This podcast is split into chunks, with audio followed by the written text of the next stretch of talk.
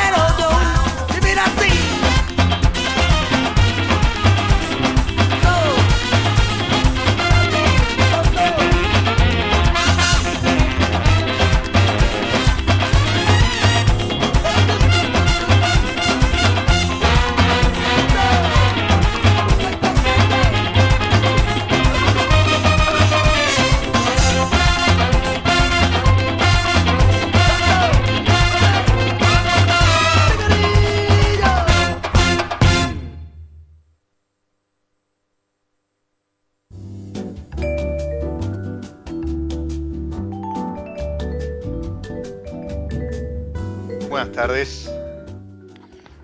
Bienvenidos a, un nuevo espacio, una nueva pausa de mi lado B. Eh, arrancamos bien arriba con un poquito de, rock de aquí y de allá, una, versión bien, bien movida, casi, casi flamenca, de Sin Documentos. La hacía la gente Muchachito, Bombo Infierno, una banda, una banda española que, que ha sabido ponerle buen ritmo al rock. Y mm, tiene su porqué, como todo tema de apertura, eh, porque en este episodio, el 21 de esta segunda temporada de, de Mi Lado B, vamos a, estar hablando con un invitado de lujo, crítico, periodista, eh, escritor, es es el, el- el enviado del abogado del vino para Yura, para Chile y para Argentina. Y como tal, eh, a veces firma lo- los designios de muchas etiquetas y, y seguramente de, de eso y de mucho más estaremos hablando con Luis Gutiérrez. Bienvenido, Luis, a Milao B. Hola, muchas gracias. ¿Qué tal? Muy bien, muy bien. Bueno, primero agradecerte eh, el tiempo. Sabemos que si bien esto de quedarse en casa, como hablábamos recién fuera del aire, eh, es como que uno dice, bueno, total, no tengo mucho que hacer. Creo que todos estamos haciendo más de lo que nos hubiésemos imaginado si nos hubiesen planteado esta situación, ¿verdad? Sí, yo sí, yo sí, porque además me gusta, me gusta trabajar con un poquito de presión y con objetivos así un poquito locos y, entonces me he puesto yo mismo unos objetivos locos, sí, sí, sí, de, de publicar todas las semanas y entonces bueno, estoy, estoy todo el día entretenido, sin parar. Bien, bien. Y, bueno, y también es eh, está, está muy bueno aprovechar eh, los beneficios que está dando ahí el, sitio, bueno, la empresa para la cual trabaja, robertparker.com, eh, está abriendo algunas membresías por, por un corto plazo de tiempo, pero eh, full, así que uno puede disfrutar de todos los contenidos que escribe eh, Luis para, para The Wine Advocate y, el resto de los periodistas. Y mm, escribiste el de Argentina, el de Argentina se publicó a, principio de año, pero después de eso, eh, el último es el de, el de Garnacha pero seguramente hay, hay, algunos más en cartera. Los que te seguimos en redes vemos que estás eh, catando a diario, probando y seguramente haciendo críticas, este, como, como has dicho ya en algunos vivos, distribuyendo entre, entre vecinos las botellas que, quedan abiertas. Sí, sí, sí. La verdad es que hacerlo todo en casa tiene algunas cosas un poco curiosas, ¿no? Porque por el volumen de vinos que, que tenemos que catar, pues todo se convierte en un problema, ¿no? Las cajas, las botellas abiertas, que, están casi enteras, pero les falta un poquito de vino. Con los volúmenes que, tenemos, es que es una locura. ¿Qué, haces con 120 botellas abiertas, no? Sí, uno podría. Sí, uno podría pensarlo como, como, una panacea, ¿no? Como Disney, pero, uy, qué lindo ser crítico de vinos, pero si, si te agarra una situación como esta, es como que tenés que tener una infraestructura, porque, a ver, uno dice, bueno, tengo un par de botellas abiertas, las pongo en una heladera y demás, pero 120 botellas abiertas a la vez, eh, sí, tiene su pues, contra. Se convierte en un pequeño problema. No es tan divertido como la gente piensa, ¿no? Pero bueno, tampoco es tan grave. No, no, seguro que no. Todo el mundo, todo el mundo que aparece sale con botellas de vino. Muy bien. Vecinos, amigos, los, los, los, que vienen a traerme vinos también les doy otros. O sea que. Me, deja, claro, es como, es como un, recambio, ¿no? Me deja las llenas y te lleva las, las que están abiertas. Eh, sí, sí. De hecho, de hecho, y seguramente parte de, de esa cifra, de ese, de ese índice, lo, lo parte de, la culpa del promotor de, ese, de ese índice, lo de, sos vos, eh, leí que eh, aumentó, o sea, después de mucho tiempo, como que volvió a crecer el consumo de vino respecto, en España, respecto del consumo de cerveza. Uf, no lo sé. las cifras en general son malas, son de las más bajas de Europa, que sorprenden mucho porque, porque, claro, España es un gran productor de vino, tenemos más viñedo que en ningún otro país del mundo, etcétera, pero, pero lo cierto es que el consumo está bastante bajo. Las cifras, bueno, pueden fluctuar un poquito y ahora sí que es cierto que, la gente que está todo el día en casa y, y, haces por lo menos dos comidas en, casa todos los días, que, no es lo normal, porque la gente va a trabajar, viaja, tal y cual, no sé qué se, consume bastante vino en, restaurantes, los restaurantes ahora no funcionan y, bueno, la gente también al no tener que ir a trabajar a las oficinas y lo que sea, pues igual pueden beber una copa de vino a mediodía o dos incluso algunos se podrá dormir la siesta, que, cuando trabajas fuera es más difícil. Entonces sí que, bueno, parece que la gente se está animando a, a beber un poco más de vino. Luego veremos a ver si eso se, mantiene, y eso y es sostenible, ¿no? Porque eso es el, eso es el tema, que, la gente vuelva a, tener la costumbre de, tomar vino con las, con las comidas.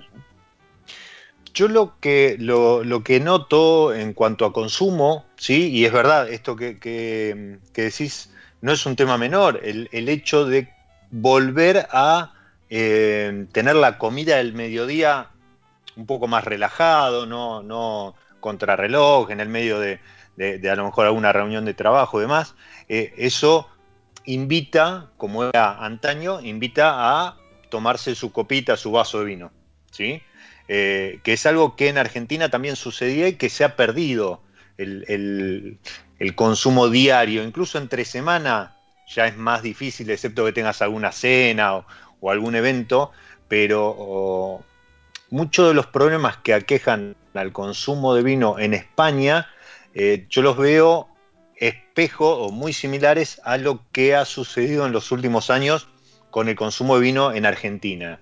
Y de hecho sigo algunos, este, algunas cuentas de, blogueros, periodistas, gente del vino de, de España, y muchas veces me sorprende cuando se ponen a hablar de la educación del vino, el enoturismo, el consumo de vino y demás frente a la cerveza o la caída, el cambio de hábito. Y, es muy similar a, lo que sucede en Argentina. Eh, vos que estás allá, pero haces tus viajes a, Argentina por justamente por tu trabajo y por, el informe. Eh, ¿Ves similitudes en cuanto al consumo o, lo, ves, lo ves como culturas del vino distintas?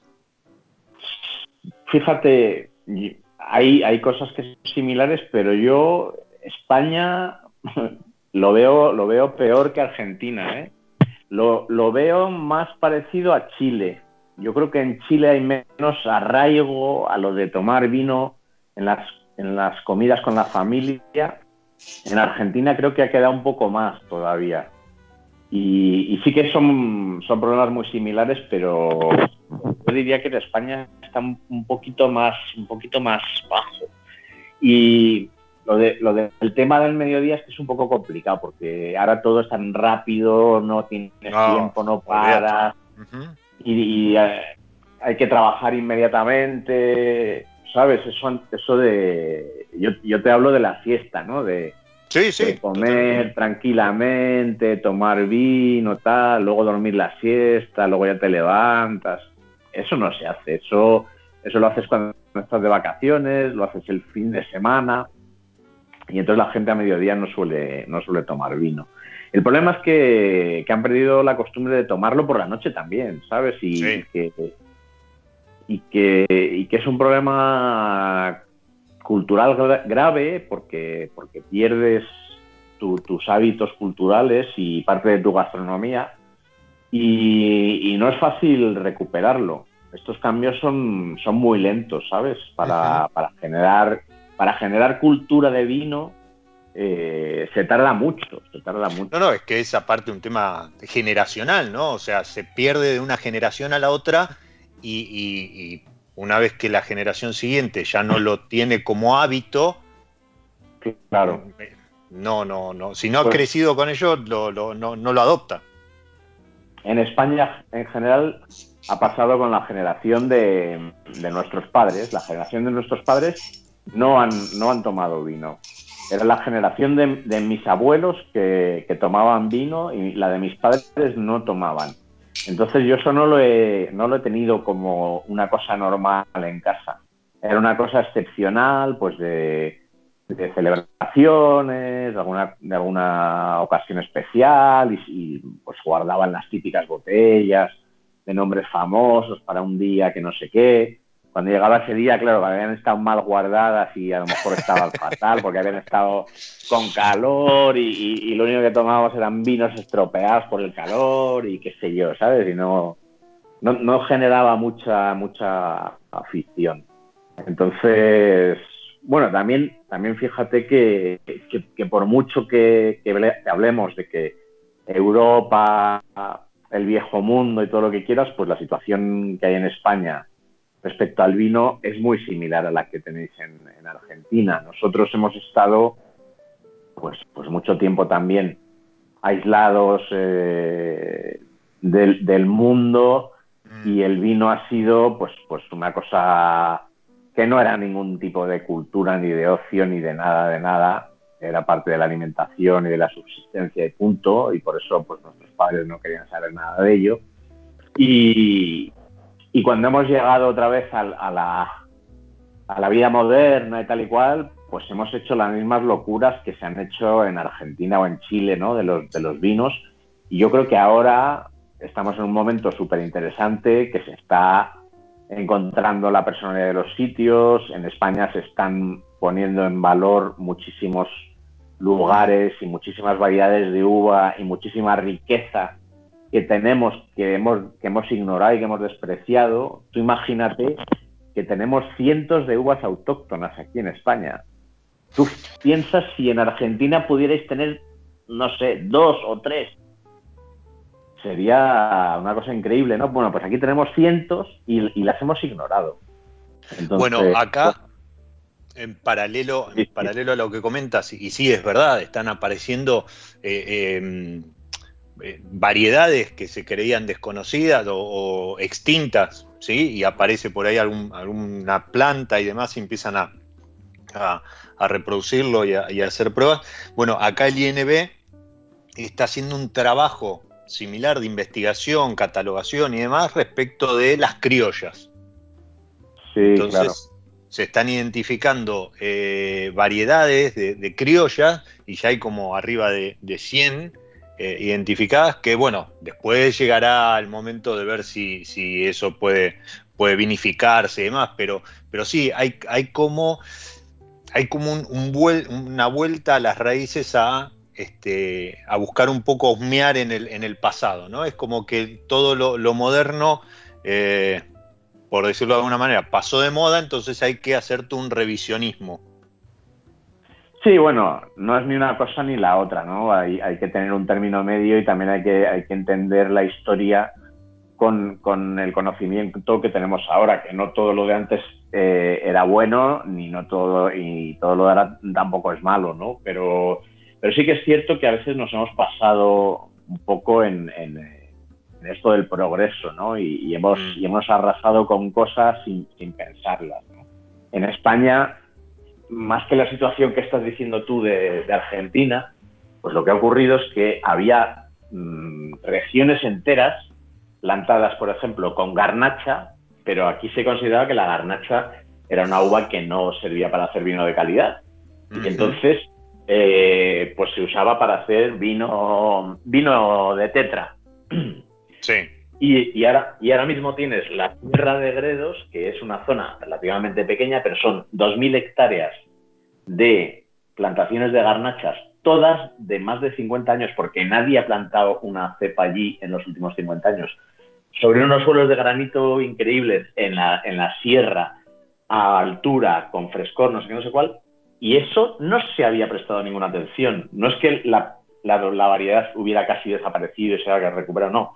Es que se ha despreciado una variedad y una zona por completo y, eso ha salido. Y eso ha pasado con la Ribera Sacra y eso ha pasado con Gredos mm. y, eso, está pasando con las Islas Canarias, por ejemplo, que, que nadie había estado pensando que se podían hacer vinos de calidad, ¿no? Y de, y de personalidad y con un y con un y con una personalidad que les da un valor añadido, porque ahora la diferenciación creo que es un valor añadido. Hacer todo lo mismo, pues es muy complicado porque terminas compitiendo nada más que en precio, ¿no? Totalmente. Es como, eh, bueno, es ofrecerle otro producto al consumidor, que al fin de cuentas es el que decide qué, va a descorchar en, estas dos comidas diarias que, tenemos ahora, pero en definitiva, cuanto más variedad vos le das al, consumidor, bueno, primero el consumidor empieza a conocer otras cuestiones y empieza a darse una rueda en donde más conoce, más pide, ¿sí? Y se empiezan a correr los márgenes, ¿no? Entonces, eh, como decías hace un rato, no es que ahora madera no. No, eh, son, eh, son herramientas que vos podés aplicar de una manera o de otra, pero siempre con cuidado y además vos hoy podés decirle al consumidor, mira, tenés estos vinos sin madera, sin nada de madera, tenés estos a lo mejor con un poco de madera, pero de cuarto o quinto uso, o tenés estos que se hacen en fudres, o tenés estos que siguen siendo sobremaduros y bien cargaditos, porque hay público que también lo sigue prefiriendo. Sí, sí, no, está claro. Lo, más importante es la diversidad. Pero yo creo que, que muy importante es que nos salgamos de poner tanto foco en el proceso, ¿no? Que lo mismo da si madera, mm. si hacer un inoxidable. Te explican cómo hacen la leche o los, no sé qué, ¿no? La carne. no, oiga, no, no. ¿Por qué me tiene que explicar todo y por qué tengo que.? Mira, si posiblemente la madera es uno de los mejores materiales que existen en el mundo para, para hacer vino. Pero no hace falta que lo domine. Tiene que ser una herramienta como otras muchas. Entonces, mm, yo no, o sea, de verdad creo que, la madera posiblemente es el mejor mm, material para, para hacer grandes vinos. Pero no quiere decir que sea el único, ¿sabes? Y no quiere decir que todo lo que esté hecho en madera vaya a ser buenísimo. Pues no, depende. Hay, hay vinos que tienen demasiada madera, hay vinos que les falta otras cosas, hay vinos que les sobran otras cosas se pueden hacer de muchas maneras, pero nos centramos tanto en el proceso que, que, yo creo que bueno que es parte de, la razón por la cual también alejamos un poco a la gente normal del vino, ¿no? Porque estamos hablando de unas cosas que, muy posiblemente a la gente normal no le interesa, ¿no? Sí, eh, es verdad esto que, que comentás respecto de que en otros productos nadie te cuenta cómo está hecho o, o, no, con tanto detalle, ¿sí? Eh, el tema es que hemos vendido determinadas cuestiones que hoy vos estás en una cata y para, para el público, para el consumidor de a pie, y es el día de hoy que te siguen preguntando, ay, ¿tiene roble francés o roble americano? Como si eso tuviese que notarse sí o sí en el vino. Cuando en realidad hoy nos estamos dando cuenta que lo, importante es mostrar el origen y la zona y, otras cuestiones. Claro, claro. A mí, a mí eso me interesa mucho más, ¿no? Y eso es lo que da una diversidad tremenda y unas posibilidades de, combinar mm, pues, pues la cantidad de uvas que, que, existen con la cantidad de sitios, de altitudes, de orientaciones, de climas, etcétera, ¿no? Entonces, al final, a mí lo que más, lo que más me molesta es cuando tú le preguntas a alguien y te dicen, no, yo no tomo vino porque no sé de vino. No sé, exacto, exactamente. Entonces, pero por, pero ¿por qué tienes que saber? ¿Pero qué es lo que tienes que saber? Entonces les pregunto, ok, ¿y tú qué tú comes carne? Ah, sí, sí, como carne. ¿Y qué sabes de carne tú? Ah, no, pues, pues no sé nada. ¿Y, ¿Y por qué tienes que saber de vino para tomar vino? Tú tienes que saber si te gusta o no te gusta, te gusta más este que te, o te gusta más este otro, o cuando como esto me gusta más este vino que el otro. Y si quieres te puedes meter y, aprender porque es un mundo amplio, amplio, súper amplio, fascinante, increíble, pero no tienes por qué saber. Hemos transmitido la, idea de que para tomar vino hay que saber. Entonces la gente está asustada porque, uy, es que yo no sé. Entonces ponme una cerveza. Sí. Que también con esto de las artesanales y demás, este, se, han, se han buscado la vuelta y, también ahora, bueno, de, ponme una cerveza. Bueno, pero ¿qué quieres? Leisure, IPA, Indian IPA, American. Bueno, no, ponme un vino. Sí, sí, sí, la verdad es que también, también hay una tendencia a, complicar todo. La, Sí, como si eso significara determinado estatus, ¿no? Y la realidad es que la calidad del producto pasa por otro lado. Pues sí, exactamente. Y todo eh, eso pues es muy complicado de, comunicarlos, ¿sabes? Mm. Sí, totalmente, totalmente porque cuando quieres empezar a contar algo y, ya está ese concepto de estatus, de, snob y de snobismo en, el, en el consumidor y se cierra. Entonces ya no, no, no, no, quiere escuchar cualquier cosa que tengas que decir porque se, se cree que va a venir por ahí y sí, es, es una deuda importante, ¿sí? es como que ha evolucionado el vino, la calidad, el conocimiento del terroir, la, procesos de vinificación y demás, pero la comunicación como que sigue siendo una deuda, una deuda pendiente para con el consumidor. Mm. Sí, sí, sí. Eh, respecto a la madera siempre... ¿eh? No, no, no, no, sí, sí, justamente en cuanto a tenés mucho más conocimiento, traducirlo para comunicarlo en una manera amena, sencilla y, que justamente no, no, cause rechazo, bueno, es más lo que tenés que procesar para poder dar un mensaje claro y, puntual. Eh, respecto de la madera, yo siempre eh, en esto de, comunicar y, hacer sencillo la, cuestión, siempre rescato una frase que se la escuché a Roberto de la Mota, diciendo que la madera es como la sal al asado, o a la mm. carne. Sí, sí, nadie, nadie está discutiendo la sal del asado, ¿verdad? Exacto, exacto. Hablando de calidad, de crecer y demás, eh, en tu último informe, eh, eh, los 100 puntos fueron para el Finca Piedra Infinita de Zucardi. Sí. El, La añada 2016. Bueno, yo estoy acompañando la charla con un Piedra Infinita, pero 2012. Ajá.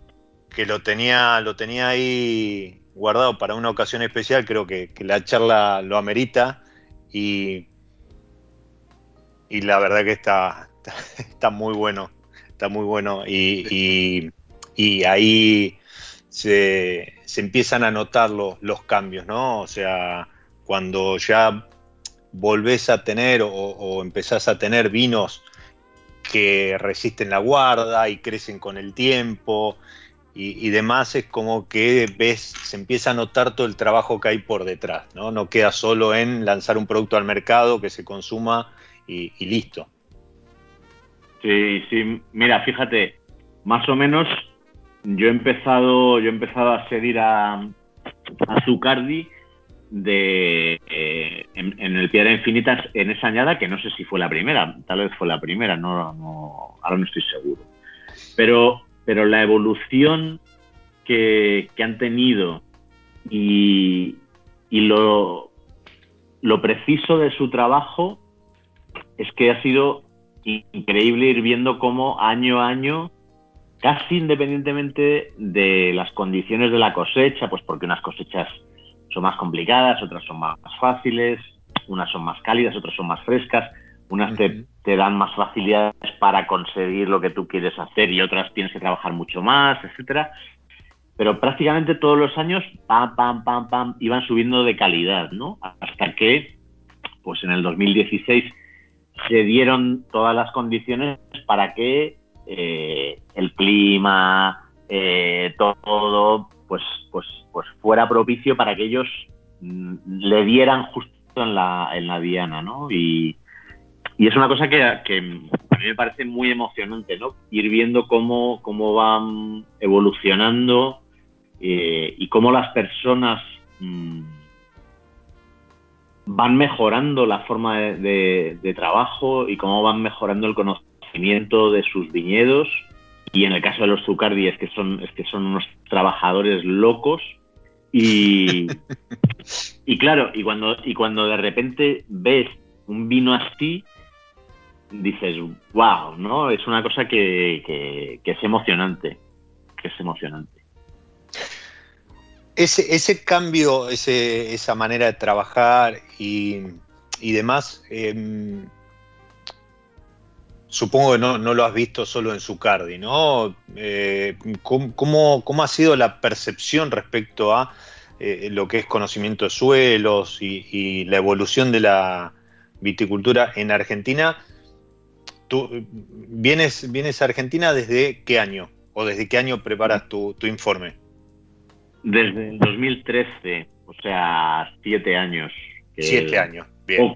Poco, poco, pero poco, pero digamos que los últimos siete años, los, últimos siete años creo que han sido muy intensos y muy y muy interesantes, ¿no? Y, obviamente no, no es solo de no solo de Zucardi. Estaba hablando de Zucardi pues porque me habías puesto el ejemplo de sí, no, no, está, claro. Además, además es que es que es un ejemplo muy bueno, ¿no? De, de cómo ha sido la evolución, porque la evolución es un poco general eso que ha ocurrido, ¿no? De, de la gente mm, ir teniendo más conocimiento y yo creo que una cosa que es muy importante de, de creer que son capaces, de creer que son capaces de creer en, sus viñedos, en sus ideas y, y, de no tener ningún tipo de complejo y pensar que eres capaz. Y eso también lo he visto que está ocurriendo en España, ¿no? Que, que siempre pues hemos tenido una, cierta tendencia a pensar, bueno, es que lo nuestro no es, no es igual que lo de los franceses, es que, ¿sabes? Tal. Y yo creo que ese salto de creer en lo tuyo, de verdad, pues también ha ayudado mucho, ha ayudado mucho.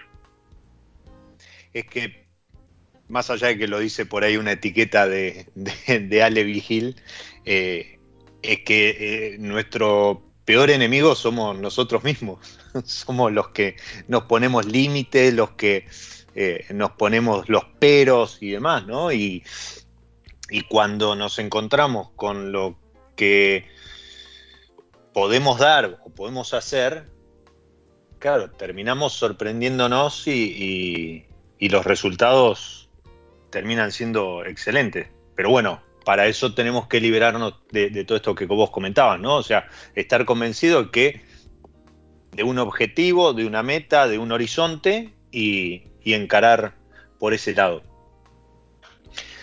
Sí, otra, otra de las cosas que he visto eh, que, es, que es muy importante y es eh, pues que, que, muchos de los, de los que están haciendo los mejores vinos de Argentina cada vez están viajando más a otras zonas vinícolas, cada vez están conociendo más a otros productores de otras regiones, bebiendo vinos de todo el mundo y, teniendo mucha más amplitud de miras, ¿no? Y no estar solamente encerrado en lo tuyo, que, es muy importante, pero es, es importantísimo tener eh, contexto de lo que está ocurriendo en el mundo, ¿no? Y, también te ayuda a entender dónde puedes estar tú o dónde, dónde estás y dónde te puedes colocar. Y yo creo que el intercambio con, gente de otras regiones es, interesantísimo. Y, a mí cuando alguien me pregunta, bueno, ¿yo qué tendría que hacer para hacer un gran vino? Pues lo primero, lo que tienes que hacer es entenderlos. Y la relación entre la gente que hace los mejores... ¿Sí? ¿Me oyes o no? Se, cortó, se cortó la, la última parte, justo. Ah, bueno, te lo, te lo cuento otra vez más o menos. Que yo creo que, el, que, la correlación que hay entre la gente que hace los mejores vinos y la gente que viaja a otras zonas vitícolas, que tiene contacto con productores de otras zonas del mundo, del lo más diverso, es tremenda, es tremenda. Yo creo que eso también te ayuda muchísimo a abrir, a abrir la mente y a tener mm, una visión mucho más, mucho más amplia, saber dónde estás, saber dónde puedes estar y, siempre, siempre vas a, vas a, vas a recuperar ideas, vas a, vas a ver, vas a entender mejor lo que tú tienes viendo lo que hay por ahí fuera, ¿no? Seguro, y, bueno, y, después en, en, nuestro país se termina demostrando cuando tenés productores de Mendoza que se corren a la costa atlántica, o de Mendoza que van a la Patagonia, o del norte que van a Mendoza, y, se empiezan a mover los límites, y, los límites no solo geográficos, sino mentales también. Y, eso es muy interesante.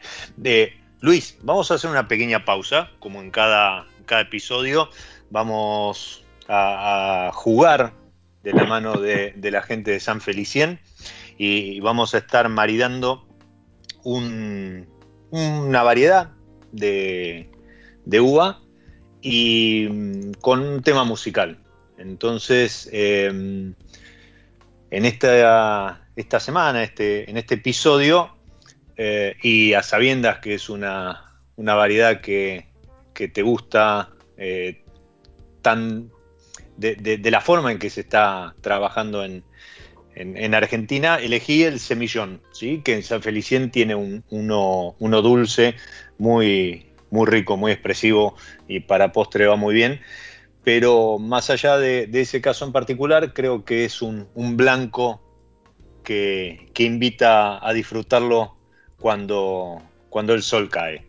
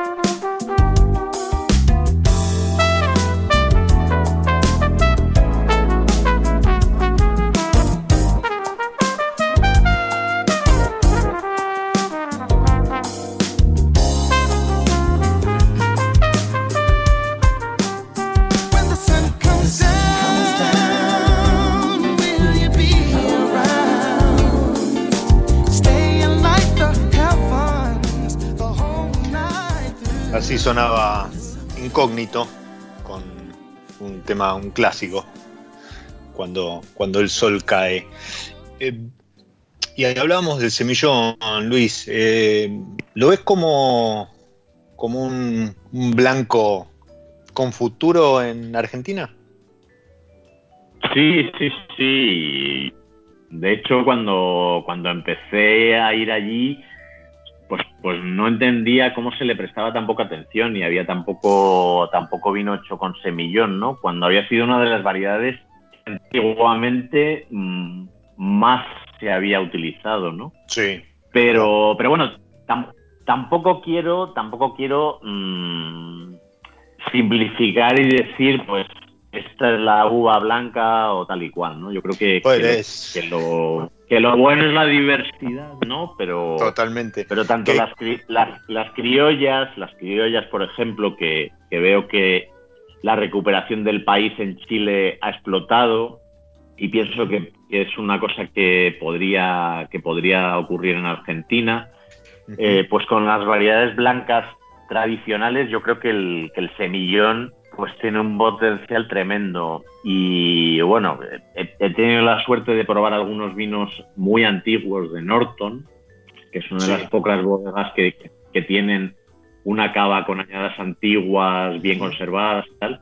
Y, y hay vinos increíbles que serían hechos casi, casi totalmente con semillón. Posiblemente se mezclaría porque, porque antes el tema de, del mono varietal tampoco era una cosa que se llevara muy, muy a rajatabla, ¿no? Y incluso en los viñedos estaba todo mezclado, ¿no? Sí, totalmente. Pero es importante esto que decís, ¿no? Porque constantemente em, desde la comunicación se trata de buscar, bueno, y ahora el, Frank va a ser el que reemplace al Malbec y, después va a la Bonarda y, con el blanco también es como que estamos todo el tiempo tratando de decir, bueno, ¿cuál es la uva blanca con la que Argentina debería, cuando, bueno, lo, vemos en, la actualidad, cuando vos ofreces al mercado variedad, eh, el mercado tiene más opciones para elegir. Si vos tenés consumidores que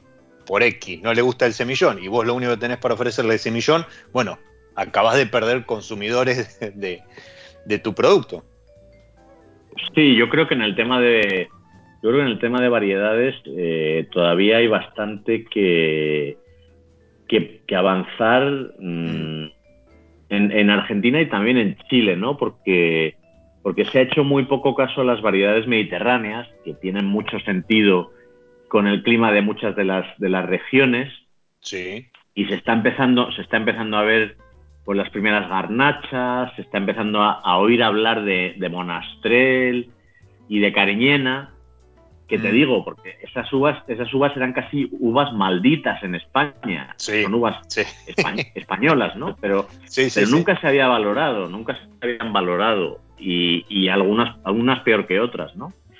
Y, y yo creo que, y no quiero decir que lo único tiene que ser las, uvas mediterráneas. Yo creo que hay todavía muchas posibilidades de, mm, de, experimentar con, muchas variedades de uvas en muchos sitios diferentes. Bien, pero el, tándem, el par es ese, es variedad y sitio, y, en, y en ambos casos buscar diversidad. Diversidad de variedades, diversidad de sitios e ir viendo cómo se dan ambas cosas y, seguir aprendiendo, obviamente. sí, claro. A ver, tampoco, tampoco se trata de plantar a lo loco todo por todos lados como sea. no, pero bueno, se hizo en su momento. Sí, no, bueno, o todo con lo mismo porque esto es lo que tal y obviamente no va a funcionar todo en todos los sitios, ¿no? Lo, mismo no puede funcionar en todos lados. Yo creo que hay, obviamente, pues, pues, eh, pues hay variedades que están más adaptadas a, los sitios más cálidos, hay otras que están más adaptadas a los sitios más fríos y hay que hacer las cosas con un poco de cabeza, ¿no? Pero, pero yo creo que sí, que lo que has dicho de encontrar cuál es la variedad que se adapta al lugar y, el lugar que se expresa a través de, de esas variedades, ¿no? Totalmente. Y hablando de cabeza, ¿qué, no, digo a lo mejor qué vino o qué etiqueta o qué variedad, pero qué momento hizo eh, clic en tu cabeza que venías de una familia donde se había perdido a lo mejor el consumo de vino, como comentabas al, principio del, programa, ¿qué momento sentiste que tu cabeza hizo un clic y dijiste, esto es lo mío. Yo quiero dedicarme el resto de mi vida a eh, escribir, conocer, aprender, eh, curosear, viajar de la mano del vino. Bueno, yo la, la, verdad es que eso nunca me lo había planteado. Ah, bueno. Eso ocurrió de una forma, de una forma más o menos accidental, porque, porque el vino era mi hobby y yo nunca había pensado en dedicarme a trabajar en el vino, pues, pues también porque si, si te dedicas a trabajar en tu hobby, pues igual te quedas sin hobby, ¿no? Y, y, no. Estoy tratando de evitar eso. no, pero a ver, eh, no me lo había planteado, pero, pero cuando ocurrió, pues tampoco dije que no, ¿no? Dije, pues sí, pues, pues por supuesto, menuda, menuda oportunidad. Al final, poder trabajar en lo que te apasiona, pues, eh, pues eh, no todo el mundo lo logra, ¿no? Entonces es, muy bonito. Pero, pero no, yo la verdad es que, que tenía un hobby muy intenso, tan intenso que ocupó toda mi vida. Pero no fue una cosa meditada, no fue una cosa meditada. Es, mi, es mi personalidad que, que, que soy un loco, que cuando me meto en un tema pues quiero leerlo todo, quiero probarlo todo, quiero ir a todos los sitios, quiero conocer todo, quiero tal. Y, y, un día me di cuenta que sabía un poquito. Y sabía sobre todo lo poquito que sabía por lo que me faltaba por entender, porque el, porque el mundo del vino es tremendamente amplio. Y, bueno, pues, eh, pues la afición fue creciendo, creciendo, creciendo hasta que literalmente eh, pues ocupó toda mi vida pero no fue una cosa meditada ni, ni, ni en ningún momento dije, bueno, yo me quiero dedicar a esto. Hubo un momento que, estaba en un momento de cambio profesional y, y, en ese momento de cambio me surgió esta oportunidad. Entonces fue una de esas, de esas coincidencias que te hace plantearte si es una coincidencia o si era el destino, ¿no? Si es casualidad o causalidad. sí, sí, sí, sí no, pero lo que sí que lo que sí que, lo que sí que es cierto es que es que una cosa que, que, disparó mm, mi interés, mi entendimiento y todo fue el, tema de internet. El tema de internet que, empecé muy pronto porque mi porque mi porque mi mi formación es técnica, ¿no? Entonces yo me he dedicado a cosas técnicas y empecé a usar eh, Internet a mitad de los 90, que era muy pronto. Y entonces ahí, ahí contacté con gente y claro, pasé de beber unos vinos muy normalitos a juntarme con gente y beber los mejores vinos del mundo. Eso casi de, de un día para otro, ¿no? Entonces eso fue una cosa que me, que me disparó, o sea, me voló la cabeza. Bueno, ese, ese, seguramente ha, sido el, momento al que me refería, ¿no? Y, es cierto, hoy tal vez eh, en la situación por la que suele atravesar Argentina, eh, acceder a vinos del mundo eh, para comprarlos, consumirlos y demás es más difícil que en otras partes del mundo, pero la realidad es que, bueno, que, que estemos haciendo este episodio de mi lado B es, un lujo y es gracias a, Internet y, de qué manera te abre las puertas eh, al conocimiento, a la gente y demás eh, en cualquier aspecto, pero en, el caso del vino, como bien decías, que es que tiene un conocimiento, eh, no digamos infinito, pero, pero es, es casi inabarcable. Es como que todo el tiempo estás aprendiendo. Entonces, volviendo a eso que decías, de ese que te dice, ah, no, mira, no, yo no tomo vino porque no sé, o elegílo vos, que, que sos el que sabés. Bueno, yo no sé si hay alguien que sabe todo del vino. Eh, es, ¿No? Es como que, vos decías, eh, hay algunos que saben un poquito, como, como vos, otros que sabemos casi nada, como mi caso, pero, pero lo bueno es que todo el tiempo estás eh, eh, conociendo y sorprendiéndote y, es un mundo fascinante. Y, en, este, en esta mm, obsesión o, en, esta característica que mencionaba acerca, acerca tuyo respecto de leer, conocer, aprender y demás respecto a un tema, vos eh, escribís las críticas o, o puntuás los vinos de Chile, Argentina y Yura.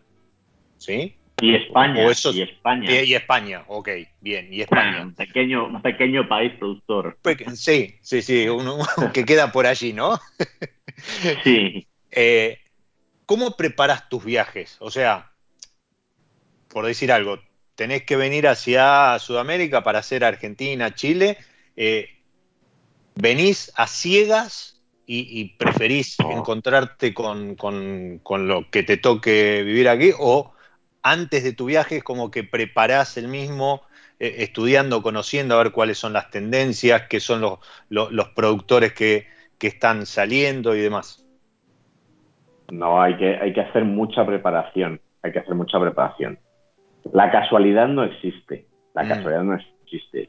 Tú las cosas las encuentras porque, porque las has buscado. A veces, a veces te vienen, pero, pero en general tienes que buscar hay que preparar mucho, hay mucho trabajo de preparación. Eh, esto está constantemente en evolución y, se está moviendo y tú no puedes estar pegado al detalle de todas las zonas, entonces tienes que hacer una, tienes que hacer una preparación. Y, y bueno, según vas conociendo más gente, pues, pues va siendo más fácil, ¿no? Porque al final pues conoces a gente, aficionados, sumilleres, eh, todo tipo de gente realmente apasionada del vino y, gente de esta que está viviendo en las zonas, pues están muy al día de lo que está ocurriendo. Entonces, eh, es muy importante tener, un, tener una red de contactos buena que te, que te suministre información, que puedas hablar con un amigo, Oye, Antonio, ¿qué, anda por ahí? ¿Qué está pasando por ahí en las Rías Baixas? Está, no sé qué. Y te dice, pues hay un chaval que tiene buenas ideas. Que... Y, igual llegas a la, igual llegas a la gente antes de que hagan su primer mm, buen vino, ¿no? Pero, pero ya, ya lo conoces porque, bueno, tiene las ideas las ideas correctas, está haciéndolo bien, bueno, todavía necesita mejorar, aprender un poco más. Y, es importantísimo, es importantísimo el tema de, el tema de, investigar y de, y de, preparar. Yo además es que soy ingeniero, soy cuadriculado, cabeza de planificador. Sí, sí, entonces yo no soy, yo no soy artista improvisador. Soy mm, Vas, con tu proyecto, llegás con tu plan, tu hoja de ruta este, en mano. Sí, sí, sí. Yo soy de eso, sí, soy de que está bien, que cuando llegás capaz que la tenés que romper y hacer de nuevo, pero, pero este, no, está, claro. También, si no, o sea, en este trabajo, si no te organizas, es muy, complicado. Si no te organizas, es muy complicado, ¿sabes?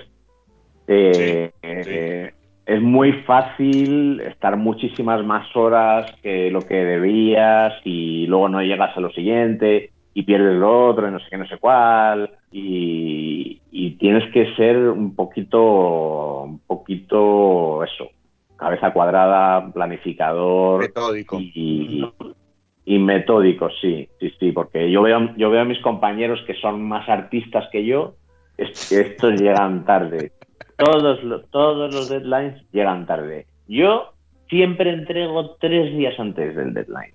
Me aman, me aman, me aman. No, no, me, no me tocan las pelotas nunca.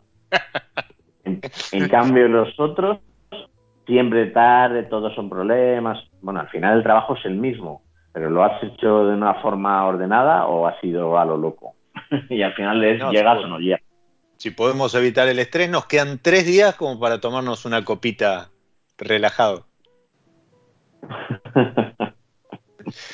Luis, se nos ha ido el programa, el episodio, y la verdad que lo, lo he disfrutado muchísimo.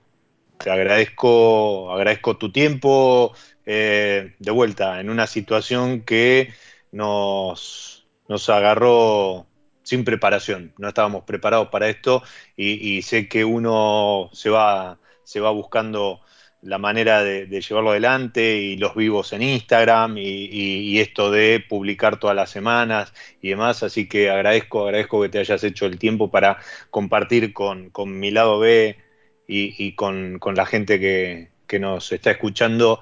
Una hora, una charla relajada y, haber hecho una pausa en, medio de una gran pausa como la que estamos atravesando. Así que eh, nada, lo único que puedo decir es ojalá la próxima sea copa en mano, cara a cara, y en Buenos Aires o, en Madrid, o en Mendoza, o en la Sierra de Gredos.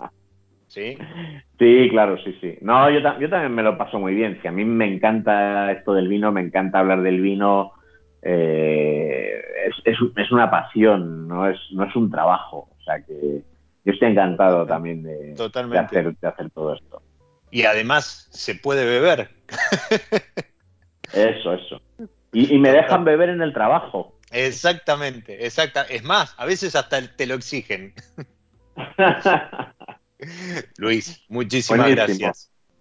Y le agradezco este, también a, los que nos han estado escuchando y acompañando en esta pausa. Esto es eh, Mi lado B. Soy Diego Migliaro y les digo, disfruten. Chao.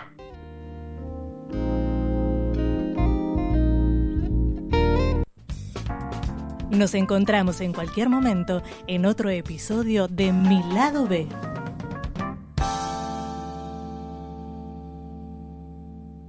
Radio Monk. El aire se crea.